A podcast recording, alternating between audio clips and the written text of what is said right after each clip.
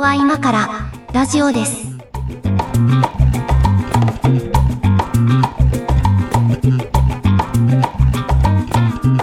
はい、ここは今からラジオです。お相手は上書きです。猫屋敷です。あの、大体ね、これあの、聞いてる方にも、毎週聞いてくださってる方はね、あの、収録のペースが分かってきてると思うんですけど、あの、うん3本撮りの3本目です。はい。ということで、か、はい声がかすれてきたんだよね。あの、年齢も年齢なんでね、あの、3本目のテンションだなと思って、あの、ゆるく聞いてもらえればと思うんですけど、えっ、とね、今日はですね、えーこういうのでいいんだよ話をしたいと思います。うん。まあ、いっぱいあるよねの。いっぱいあるんですよ。その、こういうのでいいんだよっていう思う、いうものに出会った時は、やっぱりね、ちょっと嬉しくなるんですけど、うん。あのーうちの中のね、あの、家電製品というか、まあ、家電だけじゃないんだけどね、うちの中にあるいろんなもののね、あのーアイリス大山率がすごい上がってるんですよ。こういうのでいいんだよメーカーじゃん。あの、アイリス大山、こんなのも作ってたの感が最近すごくて、うん。なんか、ね、あの、まあ、家電メーカーとかで作ってるようなものも作り始めてるし、食品も作ってるし、なんか雑貨とかも当然たくさんあるし、うんなん。か、ちょうど良くないですか？なんかアイリス大山の製品って。あのね、これはね、あの、ちょうどいいところと、うん。あの、まだまだダメなところが結構はっきりしてるメーカーさん、ああ、そうだね。まあ、ものによるかな。それはものによるけど。うん。そうなんですよ。ただ、家電に関しては、うん。あの、いやいや、もうこ、ここんくらいでいいのよっていうのは、まあ、多いですね。その、特にこだわりがない分野のものだったらね、なんか、うん家家にあっては欲しいけど、特にその強いこだわりがないものとかに関しては結構いいとこ狙ってきてると思うんですけどね。あの例えば、例えば、うんうんその、アイリス大山さんが出してるかどうかわかんないですけど、うんうん。あの、炊飯器とか冷蔵庫とかって、いわゆる白物家電、はいはい、出してるよ。出してる出してんだ。出してんのよ。うん。あの、さ、その、パナとか、日立とか、そういうまあ一流のメーカーさんたちって、はい。冷蔵庫っていう基本的な機能、つはいまり、はいえっと、冷凍できる、冷蔵できはいる、。はい。かける容量みたいなとこはい。ろはい。に対して、うん。あの、競争するために毎年この付加価値をたくさんつけないといそうなのけないわけよ。。そうなの。なんかよくわからない光線が当たって野菜のビタミンが増えるみたいなこと言ってるもんね。増えるかって思うけど。思うけど言ってるもんね、そういうことをね。いや、それを持てるのは、そのうんなんか、富裕層よ。持っていや嬉しいの、は。そうなのよ。だから、高いしね、またそういう商品をね。バカ、バカみたいな値段するじゃん。うん。いや、あの、本当に必要な機能だったら、まあ、そこに金額かけてもいいんだけど、別にビタミン増えるかって思うしね。なんつうか、除菌とかさ。除菌とかねいや、それ、除菌10年使って除菌能力維持できますって。とかね。そう、そうなの。うんそうなの。だからそういうのを思うと、そのちょうどいいとこ狙ってきてるメーカーだなと思うし、なんか、社会のそういうニーズが高まってる気がしていて、なんというか、あの、いまあわゆるそういう。多機能すぎるからさ、今市販されてる製品が、うん特にその家電系とかはさ、あの、はいはいはい。なんか、そうだな、あの、車とかもさ、あの、うんもう、そんなにいろいろつけなくていいから、もっとシンプル構成で、ただ普通に安全に走ってくれればいいみたいなニーズあると思うんだよ。そうだね。だけど、もうなんかそれこそその差別化の世界でさ、なんかいろいろついてるじゃないですか、今の車って。まあ、その、安全性能は、うん。今、今多分売りは安全性能なので、うん安全性能方面に伸びてるけど、うんちょっと前まではなんか、そのいろんなエンタメ機能というか、うん。ついてたね、確かに。うん。そういう、なんか、それが、あの、こう価格に多分乗ってきてるわけじゃないですか、その、そのまあそりゃそう部分が。うんそれは、なんか、いや、そっちが好きな人も当然いるだろうから、そういうラインナップもあっていいけど、そういうラインナップやるんだったら、もっとシンプル構成の、そうじゃないラインナップもね、やっぱ出してほしいというか、はいはい。あるんですよね。そういうのがね。なんか、多分僕の場合はすごい極、両極端なので、うん。そのこだわりのあるジャンルがあるわけですよ。うん。うん。まあ、なんか、オーディオ製品とか、はい。そそういう、こうね、あそういうこだわりのあるジャンルこだわりの あるジャンルはさ、その、こう、ちゃんとスペックを調べて、あの、うんちゃんと機能に見合った価格になっていれば、高くても買うわけですよ。っうん。うん。ていうジャンルが多分こう、振り切ってるジャンルが一個あるから、その、そういうジャンル以外のものはさ、あの、できるだけ必要最低限の機能にして価格を抑えてほしいというニーズがあるわけですよ。その資源をね、そうそうそう。興味のあるジャンルそうそうそうに投下したいから。投下したいから。うんそうそう。だからね、こう、いらん機能がついてるものを見るとね、やっぱちょっと残念な気持ちになるんですよね。まあ、関心もしますけどね、そのなんか、ファミリーカーのさ、はい。あのーなんだろう。今のシエンタとか、その手のあのファミリーカーって、うん。めちゃくちゃ車の中でマック食べやすいらしいんですよ。車の中でマック食べるとさ、もう次車に乗った時になんか、あの、油の匂いすんじゃん。マックの匂いするじゃん。マックの匂いすんじゃん。車の中で食べない方がいいと思そうのよ。テーブルみたいになってたり、はいはいはい。まあわかるよ。わかるけど。あのーなんだろう、カップホルダーいいとこについてるとか、はいはいはい。なんかそういう性能がすごく洗練されてるんでしょうね。はいはいただ僕はそういうのいらないなっていうまあだからそう。ライフスタイルが多様化してるからな、全部をカバーしようと思うとなかなか大変だと思うんだけど、その、まあ、ライフスタイルとあまり関係ないやつで言うと、うち、あの、会社の車用車をね、去年新しくしたんですけど、ほうほうほうで、それに乗るとね、あの、えっと、まあ、なん、なんていうのかな、こう、運転アシスト機能みたいなのがついてるわけですよ、最近の車って。はいはいはい。で、その、なんていうのかな、えっと、センターラインとかをちょっとこう、はみ出しそうになるとピピってこう、警告がなって教えてくれるとかさ。だからそういうのはまあ、ねあ安全性能だからいいと思うんだけど、うんそれのバリエーションで、その、えっとね、先導車が出発しましたみたいな警告が出るんですよ。おーなんかそのはいはい信号待ちとかしててさ、自分の前の車に、あの、が止まってて、で、前の車が出発してて、自分がよそ見してて、こう出発しなかったみたいなことを多分防ぐ機能だと思うんだけど、はいはいはい。で、これなんか、チューニングできればいいんだけど、割とね、このセンサーがね、結構シビアなわけですよ。あの、ちょっと車間が開くとね、もうピピって言うわけ。見てたしっていうタイミングでも言ってくるわけ、ね、見てんだけど、見てんだけど、ちょっとこう、ゆっくり出発しようかなぐらいの時でもね、もうピピって言うわけよ。はいはいはい。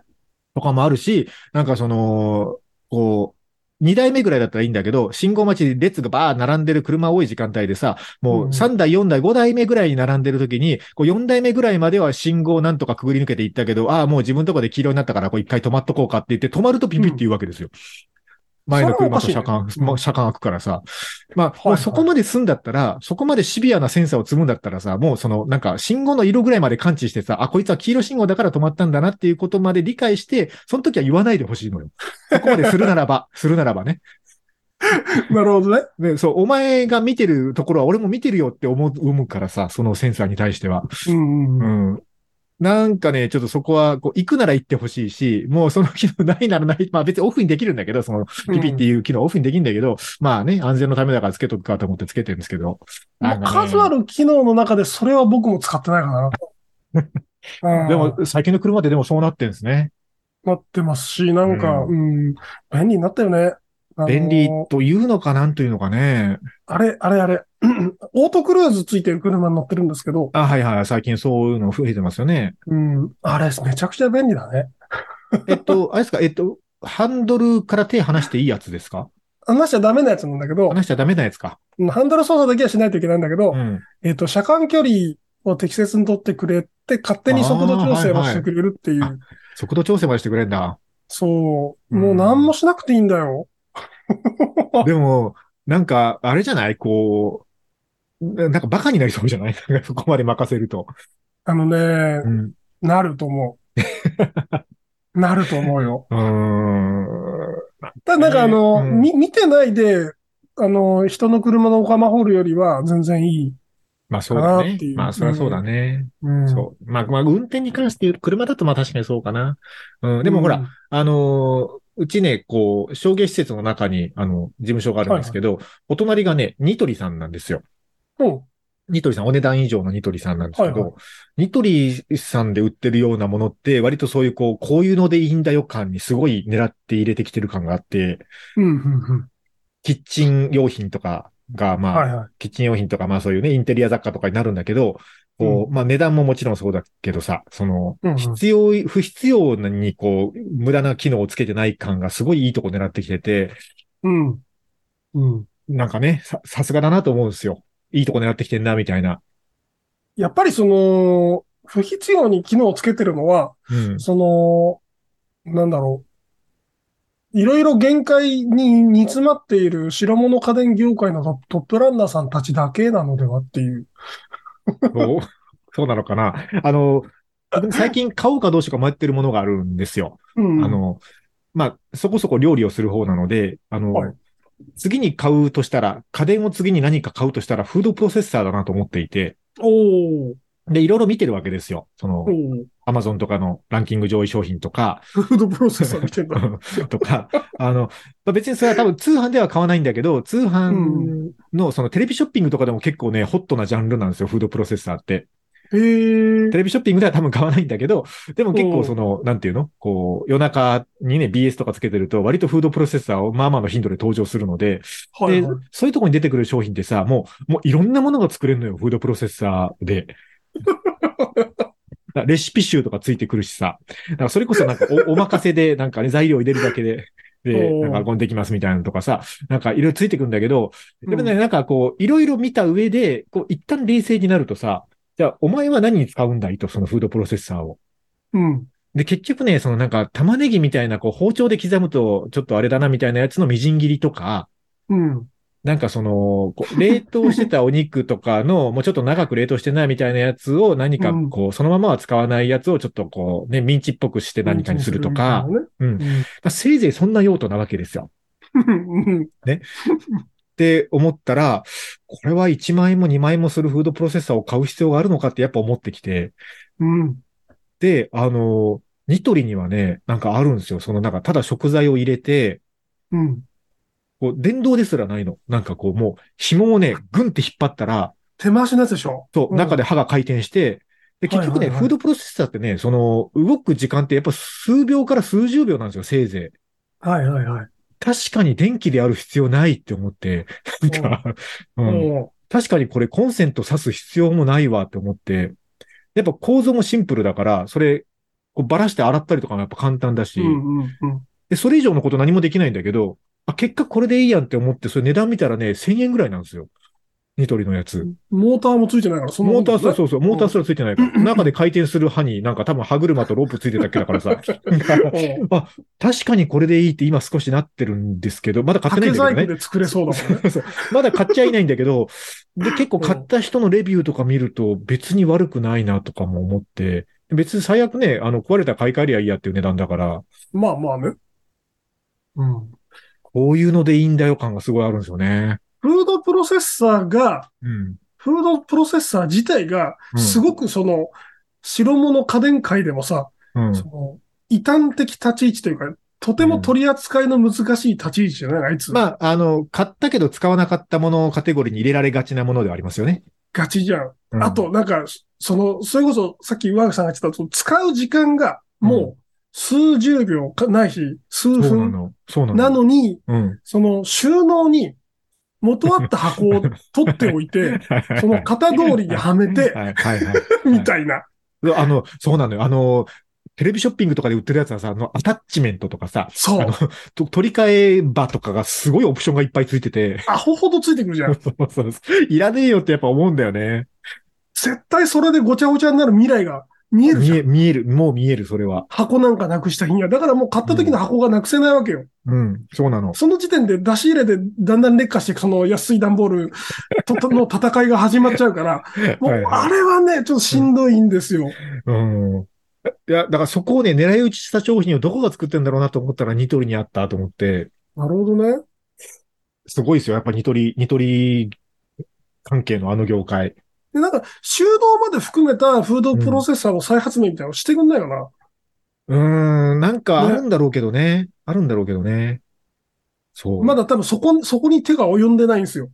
うん。あのね、まあ、お近いじゃん、まあ同じ商品じゃないけど、近いジャンルで言うと、なんかホームブレンダーみたいな商品もあって、あ、ありますね。うんそっちはね、電 電動だった、まあ充電式だったり、まあ電動式だったりするんだけど、まあね、うんなんかその容器の中で、そのなんかカッターみたいなやつがぐちゃぐちゃってしてくれるみたいなのがあるんですよ。はいはいはい。ああいうのはね、どこが作ってるかなと思ってみるとね、結構ね、ドンキの PB だったりするわけですよ。あれもなんか、まあちょうどいいのちょっと下ぐらいだよね。いやいや、うん、まあまあまあ、そこはね。うん。うんだけど、まあでも別にその用をなすかなさないかで言うと、まあこれでもいいかなっていう気もね、したりとかしてて。だからそうなってくるとさ、なんかちょっとプリミティブすぎて、うん。あの、なんだろう、前々回のさ、あの、うん死ぬかも話あ、じゃないですけど。あの、指先の怪我がすぐそこにある感じしない？あまあ、まあまあ、ちょっとわからんではないけど、うん、そうだね。なんか今、今、なんかその、ヤクザの人が来て、なんか、いろいろされるって状況になったら、このホームグラウンダーだけは見せずにお 置きたいなっていう。そんな状況あるある？かこれを見せたが最後、これでなんか指とかぐちゃぐちゃにされちゃうだろうなって。そんな状況あるかな？ええものがあるやんけって言われながらこうさ。でも、こう、それはわかる。そのなんか、やっぱ電気で動くものはね、ちょっとこう安全性とかとこうトレードオフなところあるから、あるじゃん。うん、ちょっと刃物がついてるものは特にね。うんうんそういう意味でもね、こう電気じゃないとかも含めてニトリちょうどいいなってそういうなってるんですよね。つまりニトリがちょうどいい話ですね。あの いや、まあ、でもね、これもね、やっぱ物によるのよね。その、でうん何でもじゃあニトリで揃えればいいかっていうと、そうではないところでやっぱ難しさがあって、うんううんうん。ん、とかもありますけど。うん。うん、そうだね。ニトリも結構なんかね、このジャンルによってやっぱり、うん、だから、あの、の、何にこだわりを持ってるかだと思うんですけど、その人が。うん。うん。ここは、ここはそんなにこだわらないとかっていうものであれば、ちょうどいいものも結構あるなっていう話だと思うんですけど。あニトリごめん、あの、ちょっと話それるけど、はいユニクロと一緒でさ、はあ、はなんか低価格路線からちょっと外れてきてない？あ、あまあだから、そう、何でも安いかっていうと、ものによるのはありますよ。その、めちゃくちゃ安い路線は行ってないと思う、ニトリも。だよね。いや、も、もともとなんかその、ユニクロ的なやり方だった気がしたんだけど、ああ、えっとね、なんだったかな？ニトリじゃないんですよ、もうすでに社名が。社名というか、お店の名前も。えっとね、ニトリホームファニシングスみたいな名前です、確か。うん、そうそうそうそう。なんかちょっとおしゃれな感じ。あの、なんていうのかな？超高級路線でもないけど、その、うん。それこそ、こういうのでいいんだよぐらいのおしゃれさも一緒に売ってます、みたいな感じになってますよね。そうなのよ。うん。なんかちょっと、期待を裏切られたというか、じゃあ、じゃあ、イケアでいいですってなってるんですよね。あ、最近は。イケアが、だからね、生活圏内にあればそうかもしれない。そう、そうなのよ。うん。うん。イケアとか、なんだろうな、カインズとかさ。そうそうそうそなんか、ああいう、ないですもん、周りに。ニトリしか。う。まあ、そうだね。うん。300キロぐらい行かないとないもんね。300キロ行けばある。うん。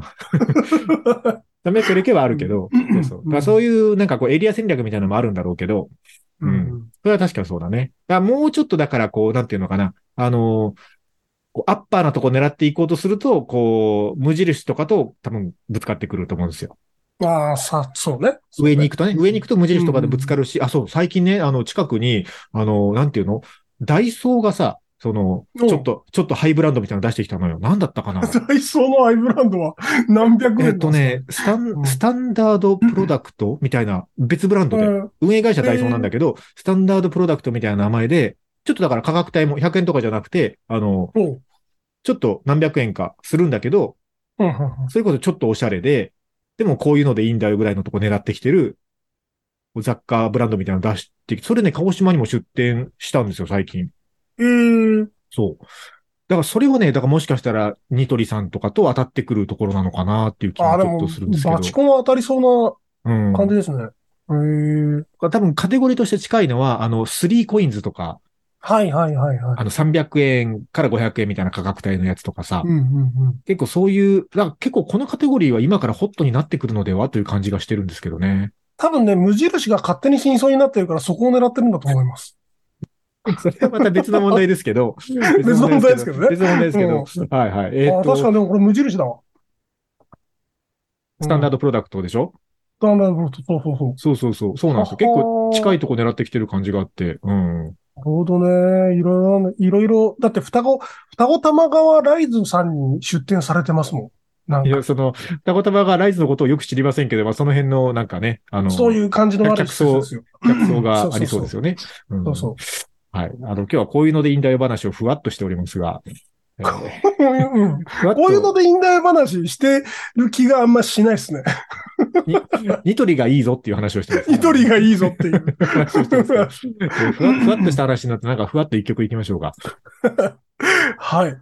えーと、そしたら、えーと、ゲスの極み乙女で人生の針。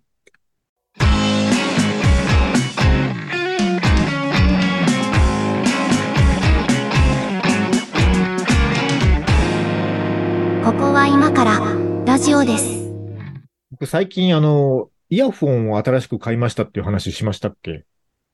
いえ？そう出してないかいつ、まあ、いつも買ってる気がするけど、な。いやいや、まあ、また買ったんだあの割とよく買ってるものの一つであるんだけど、確かに。うん。あのー イヤホン専門店に行ったんですよ。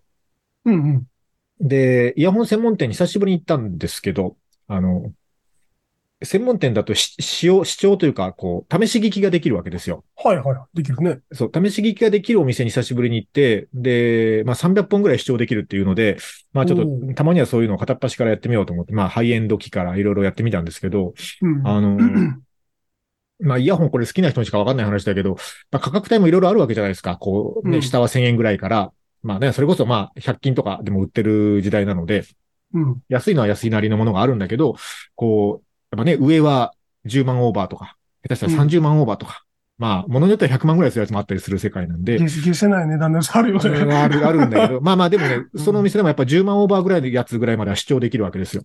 おーまあいろいろ聞き比べして、まあそういうのもね、あの、まあさすがにそんな高いのは買わないけど、あの、まあ聞、聞きたいじゃないですか。そういうハイエンドのやつも。聞いてみたいよね。そう。で、聞き比べして、で、これこそやっぱなんかね、ちょっとこう、好みの世界なので、あの、うん好きな音、自分の好きな音っつうのがあるからさ、その自分の好きな音に近いやつを探す作業とか、まあ楽しいなと思いながら久しぶりにそういう店行ったんですけど、うん、で、店員さんにその好みの音を伝えて選んでもらうっていうプロセスが結構ここは大事なわけですよ。なるほどね。片っ端から聞くというよりは、自分の好きな音はこういう方向性なんですと。で、こういうや、こういう音楽もよく聞いてるんだけど、なんかおすすめのやつありますか？つって、その店員さんおすすめを何本か選んでもらった中から聞き始めるみたいな、うんうん。そういうことをやるわけですけど、あの、あ、これはね、まあ半分宗教みたいな世界なんで、興味ない人は全然、あの、興味ないと思うんだけど、僕はあの、あの、解像度高めの音が好きなわけですよ。はいはい。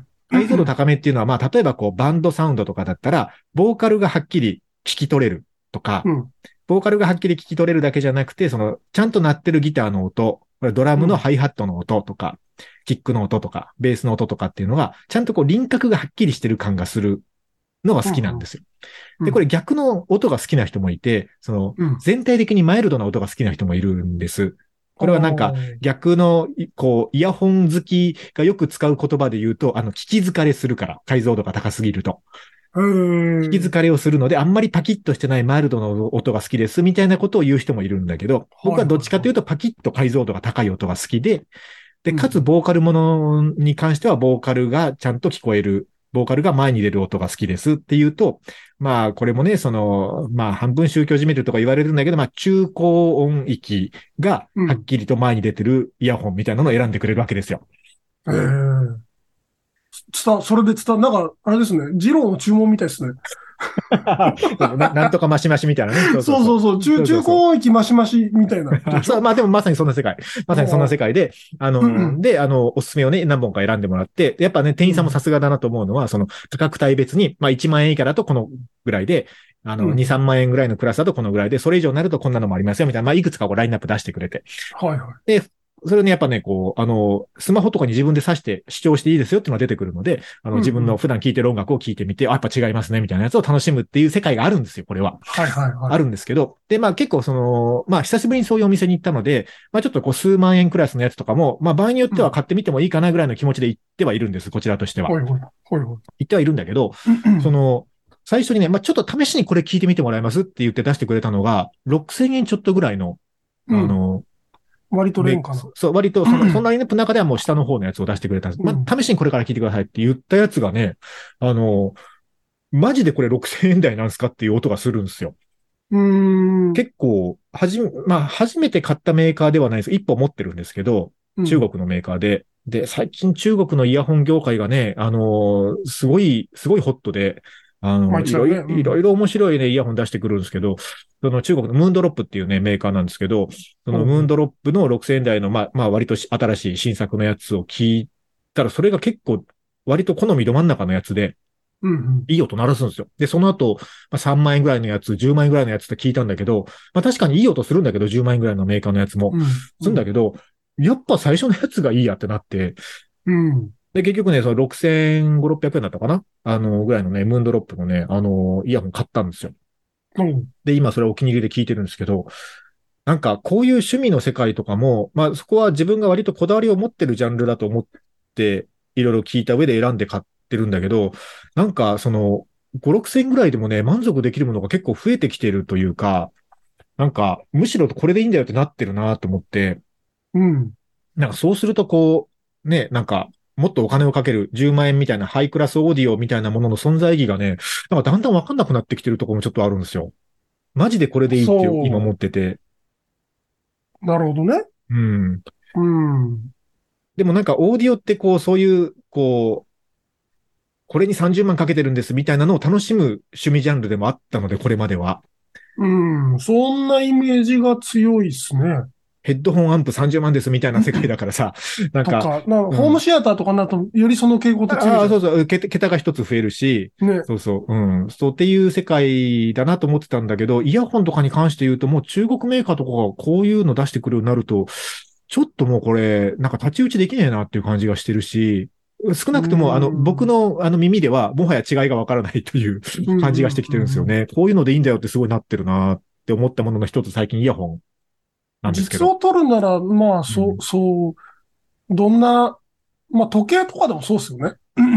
ああ、いや、だからもうこれはそうですね。実用性とかで言うともうそうだね。時計とかもそうかもね。なんか、うん、1、2万でさ、うん。その、ソーラー充電かつうん。電波時計みたいなやつがもら、買えるわけじゃん？まあ、1万円切ってもあるんじゃないですか、探せば。あると思う。うん。うん 実を取ったら多分それが一番コスパいい。そうだね。そうだね。僕が思うには、その、だからイヤホンとかの世界はさ、その、スマホに付属してきましたみたいなやつを除けばね、あの、うん。ダイダイソーで売ってますみたいなやつを除けば、うん。あの、5、6千円くらいまで頑張ればさ、結構うん、なんか、めちゃくちゃいい音だなっていう音に割と合えるぐらいになってきたなと思っていて、うんうんうんうん。もう一個あるのはさ、こう、それぐらいのやつって、今までもまあ探せば、こう、隠れた名機みたいなね、やつはないこともなかったんだけど、あの、デザインがダサかったりするわけですよ。あ、そうね。うん。手話とかね。か。まあまあ、手話は結構好き好きあるので、まあですけど、あるねまあでもまあ手話とかねが強いじゃん。癖強い、癖強系ですよね。そうハイとか癖強いなーっていつもまあ。僕前輩好きなんですけど、あ、好きなの 前輩好きなんだけど、まあ、それ、それとして、そう、なんだけどね、そう、だから、あの、中国ブランドのやつもね、今までのは結構、まあ、まあ確かにいい音鳴らしてんな、まあでもちょっとややダサだな、みたいなデザインのやつが多かったんだけど、まあまあね、あの、好みのデザインというか、かっこいいの作るようになってきてるから、空空気読んできてんだね。そうなの、そうなの。ね。うん。なんかこうね、そうなっていくのかなと思って。もう僕なんか完全にあの、見た目で、見た目優先で選んじゃうタイプなんで、あまあでもいいと思いますよ。そういう世界だと思うので。なんかアーカーゲーの、なんか結構ビビッドうん、なはいはい。ヘッドホンとかあったじゃん。はい、あありますね。ああいうのとか買いがちだったんですけど、はいはいはい。うん、その辺の選択肢が増えるのはすごくいいですね。うん。かつ音がそこそこいいっていう。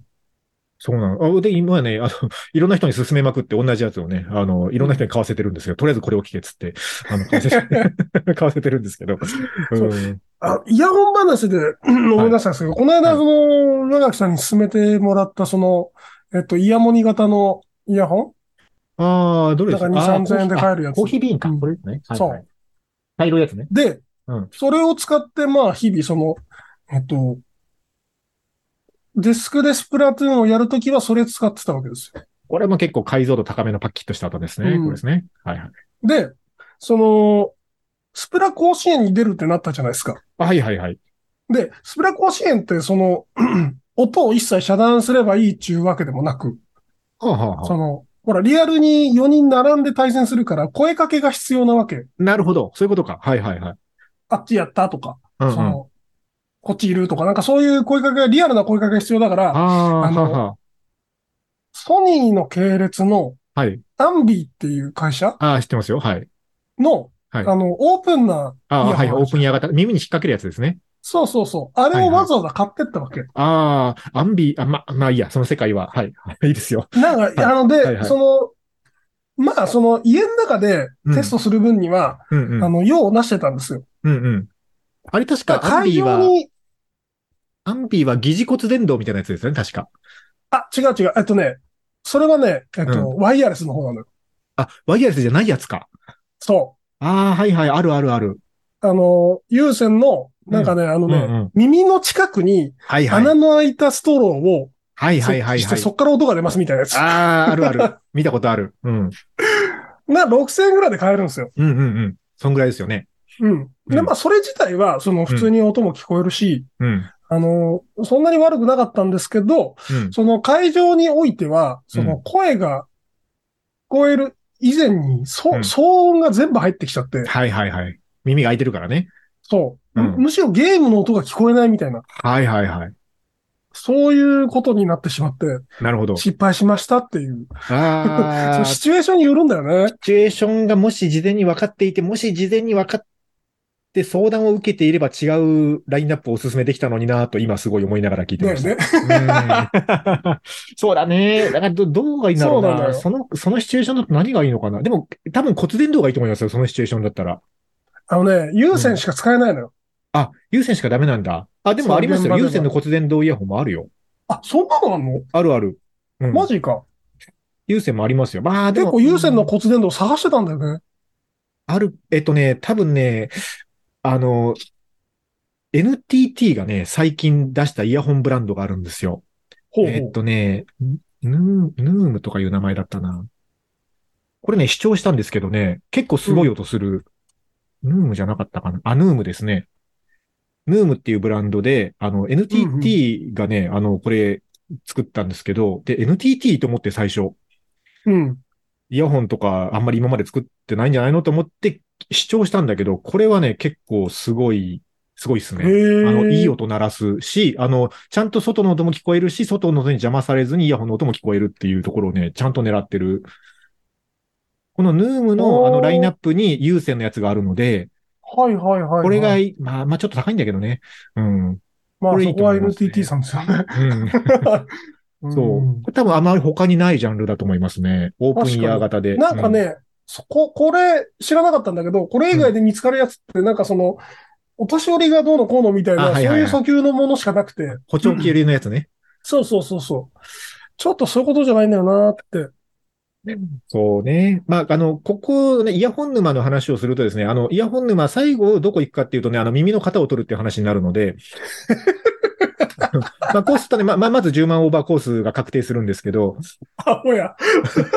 え、でも、まあマジでこれ、あの、インイヤーモニターっていう世界があるんですよ。うん。うん。あの、まあ、いわゆるイヤモニですよね。あの、いわミュージシャンの方とかがステージで使うようなやつ。はいはい。うん。は、あの、まあ、最後はそこに行くんで、まあ、そこを踏み越えるか踏み越えないかっていう話はあるんだけど、そこにもし越えないんだったらね、多分こういう、あの、オープンイヤー型のなんかね、こういうのを選ぶとかになるんでしょうね。なんか、型を取るのがまさかその、はいあの、エッチなレジャーグッズ業界以外にあるとは思わなかったですね。あるよ。あるし、あのホ、リエモンが取ってたあれぐらいしか知らなかったですね。あるし、あの、そう、イヤホン専門店とかだと結構耳型を取るっていう話になるんだけど、その、イヤモニ作る人がいるから。だけどね、その鹿児島とかに住んでるとなかなかそういう専門店に行けないからどうなるかっていうと、その専門店で視聴してまず機種を決めるわけですよ。このイヤホンがいいっつって。ではい機種を決めて、それにこう合致するイヤーピースを別で作ることになるから、オーダーメイドで。で、そうするとね、はあその地方に、あの、耳型を取ってくれる提携店があるんですよ。で、そういうところに行って、耳型だけ取ってもらって、それをメーカーに送って、イヤーピース作って、つけて完成させるんだけど、結局耳型を取ってくれる店、どういう店かっていうと、大体補聴器店なんですよ。ああ、なるほどね。そうそう。補聴器店のそういう専門資格持った人のところで取って、あの、イヤーピースだけ作ってもらって、イヤホンに合致させて、あの、完成させるっていうプロセスになるんですけど、そこは、あの、僕は一応プロセスは調べて、あの、見積もりまでは取りましたけど、まだそこには行ってないんですが、あのそこまで踏み込んでないんだ。そこまで調べてて。うん、一応プロセスは調べたけど、そうそう。まあだから、あの、ガチで音を大事にするゲーマーさんだったら、もしかしたらそういうインイヤーモニター型の何かを持ってるかもしれないですね。なんかこれすごそうだね。しかも、うん。うんなんか、音を閉じ込めるとか言ってるよ。どういうこと？あ、これ NTT のやつ、うん、これ、一回ね、あの、これ視聴できる店あるので、多分うん大型量家電量販店的なところでイヤホンのコーナーあるところだったら聞けるんじゃないかへえ、な。うん。これは一回聞いてみたらいいと思いますけど、聞いてみよう。はいうん。おすすめですね。という、イヤホンの話してたら結構時間、いい時間になっちゃいましたね。もう止まんないからね。えっと、一曲かけます。ポルノグラフィティでアビが鳴く。ここは今からラジオです。ラジオです。はい。今日はあの、こういうのでインダイ話をしてんだかしてないんだかって感じなんですけど。まあなんか逆にあります？なんか最近買ってちょうどいいなこれみたいなの。最近買ったもちのの中で。ょうどいいな。ちょうどいいな。うーん、ちょうどいいな。ちょうどいいなはあんまない。もうなんか、こういうのでいいんだよって聞いた瞬間に僕はあの、なんかウインナーと卵焼きと白飯っていう、あの、ああ、食べ物か。なるほどね。食い物に行っちゃったんだよね。なんかウインナー弁当みたいなやつ定期的にバズりますよね。うん。うちの近所のあの、山崎うん。コンビニあるじゃん。うんうんうん。ワイショップね。そう、ワイショップ。山崎ワイショップでみんなあの、好き勝手するじゃん。はい。まあまあ。はい。うちの近所のワイショップも好き勝手やった結果、はあなんかすごい、本当にちょうどいい感じの、うんあの、ご飯多めのはウインナー弁当みたいなやつを、うんなんか300円くらいで売ってるね。えー、弁当ね、そうなんですよ。僕ね、なんか昼飯のバリエーションがもうね、尽きてきてて。そんな商業施設にいるのに？いや、だからもう、だから商業施設内にある店はもう当然全部行ったし、周辺にある店とかも大体行き尽くして、もう大体まあね、その中でもまあ好みのものとか限られてくるから、はいはいで、弁当屋とかもさ、なんかお惣菜屋さんとかも大体行き尽くして、もうね、昼飯のバリエーションないんですよ。で、なんか、うん。こう、原点回帰する時が来たんでしょうね。原点回帰？昼飯の。うん。僕ね、だから今の、今の職場じゃなくて、前の職場の時に、近くにあった、そのスーパーがね、あの、毎週水曜日だったかな？なんか一週間に一回だけなんだけど、お弁当バイキングっつうのをやってて、もうそれもお弁当バイキング。もうそれだからもう10年ぐらい前の話ですよ。前の職場の時なんで。んうんで、そのお弁当バイキングってのをやってて、その、えっと、まずご飯も、その、好きなだけ持っていいんですよ。その、お弁当、いわゆるお弁当のトレイってあるじゃないですか。はいわゆるお弁当のトレイにそのご飯も好きなだけ持っていいし、で、おかずはそのいわゆるバイキング形式でいろいろ置いてあって、とにかくその容器にの乗りさえすればいいの。容器に乗っけて、で、蓋かぶせて、輪ゴムが止まりさえすればいいっていうやつで。で、まあその、まあ量を食べたい人はだから量、量を稼ぐ方向に行くんだけど、うそんのおかずがさ、バリエーションあるからさ、で、うんその、毎週水曜日とかにこう出てくるおかずも、毎週同じものが出てくるわけじゃないんですよ。ラインナップ変わるんですよ。はいはいはい。でその中から自分の好きなものを選べるから、結構ね、うんそのお弁当のバリエーションがついてそれ好きだったんですけど、うんうん。まあそもそも引っ越しちゃったっていうのもあるし、まあね、うんそのなんかまあ、こう、いろいろ感染症のこととかもあってさ、なんかそういうのも今な,、うんないらしいんですけど、あなんか、そううん、なんかうんああいう店があるといいのになと思ってるんですけどね。それはめちゃくちゃいいとこだよ。そう。でもね、450円とかなんですよ。500円、450円か500円かそれぐらいなんですけど、いやそそれは、ね、近所の食いしん坊は、そうそうそう。もう本当だからね、近所の食いしん坊大集合の日になってて、もうね、12時半ぐらいに行くと半分ぐらいなくなってるんですけど、早く行かないといけないんですけどね。ああ、なんかね、昼飯のバリエーション、あそこはだから都会の方がいいなと思いますけどね。都会、まあ、うーん、結局なんかでも、やっぱり、その、よく見るうん。お店みたいうな。のになってくるから、個人営業の、なんかつい最近までね、うちの近所に、個人営業の元なんかスナックで、現喫茶店みたいなところが、ランチやってたのよ。でそこがめちゃくちゃ美味しいよね。美味しくて、うん、そうそう。んそういうのを探すという、うなんかそういうステップに入っちゃったから、もう潰れちゃってさ、うん。どうしていいかわかんないから、もう最終的にはもう、その、ほ、ホットモット弁当ことホモ弁さんが早くこの辺に出店してこないかなって願う日々です。ホットモットもね、ほっかほっか亭もあるのよ、近くに。いいじゃん。もうそのラインナップもね、もう食べ尽くしてさ、もうなんかね。え、ホモ弁があったら、だって俺もう毎日唐揚げ弁当食べるんですね。いや、それができないんですよね。僕なんか同じものばかり食べ続けるもできなくて。マジ？あの魔法のスパイスって、ま、なん、なんぼでもいけない？それなんか、なんか変なものになんか中毒になってませんか？大丈夫ですか？あの、いや、あのスパイス絶対なんか入ってるって。おかしいもん。ハッピーパウダー的な何かが？ハッピーパウダー的なあの、うまい粉がついてくるのよ。いやー、なんか昼飯いろいろ思い出すな。僕ね、社会人になって最初に勤めた会社が大阪の北新地のすぐ近くだったんで、もう飲み屋街の近くなんだけど、その、ほら、なんか、自分なりの昼飯開拓しようみたいなのを、なんかいろいろ頑張った結果、その、飲み屋街の方に行って、その、それこそ、夜は結構多分高級なクラブかなんかなんだけど、なんか昼間だけなんかその、そこのママさんじゃない別のおばちゃんが来て、そこでなんか昼飯出してるみたいな店があって、あご縁のある方だね、きっとね。そうそうそうそうんで、そのおばちゃんがね、出すなんかね、お惣菜なんがね、なんか美味しかったんですよね。ああいう店はなかなかないよね。なかなかね、まあなんか最近ではそういう若い人が店持てなくて、そはい。の居酒屋の箱で昼飯だけやってるみたいなパターンも結構あるけまあまあまあ、まど、あちらほらあるけどね。あるけど。うん。大体高くてうまくいかないんだよね、あれね。なんでだろうね。なんでしょうね。あそうそう。ちょうどいい昼飯、ちょうどいい昼飯どんなんでしょうね。ちょうどいい昼飯はね、ずっと探してんだ結局ね、のり弁に落ち着くと思うんだよ、俺は。だから僕も、だからこういろいろ行き尽くしてもバリエーションないなと思って、僕最後コンビニに行っちゃうんですよ、結局。わかるなんか。なんかコンビニってやっぱこう季節ごとに入れ替わるしさ、なんかもうもうきもう今日はいいやっていう時はもう唐揚げくんとサンドイッチでもいいしさ、なんかやっぱ結構バリエーションがつくのコンビニだなってなっちゃうんですよね。で、バリエーションを求めていった結果、うん。いつでもあるミートソーススパゲティで買ったりしない。で わかる、ちょっとわかる。ちょっとわかるよ。いつでも食えんじゃん、こんなのみたいな。わかるけど、うん。はい。なんか、こういうので、インダヨ話は、最後は昼飯のバリエーションという話に落ち着きました。一番難しいよ。ということで、あの、皆さんのおすすめの昼飯バリエーションも教えてください。えーはいメッセージは公式サイトから、あと YouTube のコメント欄と、えー、Twitter でハッシュタグつけてのコメントもお待ちしております。ということで、今日もありがとうございました。どうした